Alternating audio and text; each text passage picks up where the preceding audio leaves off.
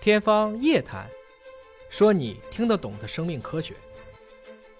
我也看到说，今年有一个科学家，嗯他做的是啊、一个两只公的对那个小鼠小鼠的，生出孩子了，日本科学家干的，没错，对那个日本科学家对不对？对，嗯，像这些东西的话，你你很难知道啊它其实它到底是人文的还是科学的，它到底是一种什么样的属性？是，嗯，就是科学的本质是好奇心驱动嘛，嗯就好奇嘛，对换言之，他就在挑战一个问题，有性别吗？其实就这个问题，其实人是没有性，其实你可以理解成没有性别的，或者说你为什么不能是男的，对，就这个意思嘛。其实男女换一个是角定度，出来你嗯的有可能是女的，就这个意思，我们都是被定义出来的。你本来也不分男女，为什么现在美国有些州已经五个、七个、九个这么多性别了？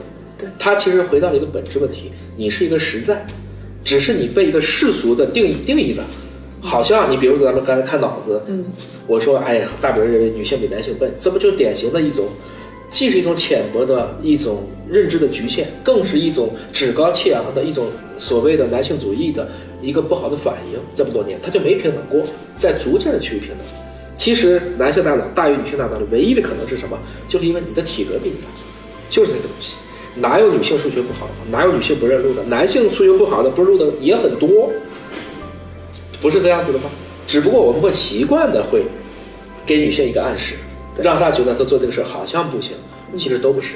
我们人不应该被暗示，不应该被预设，人应该是自由的。我觉得不管到什么时候，这句话都是对的，所有人都是自由的。都是自由的。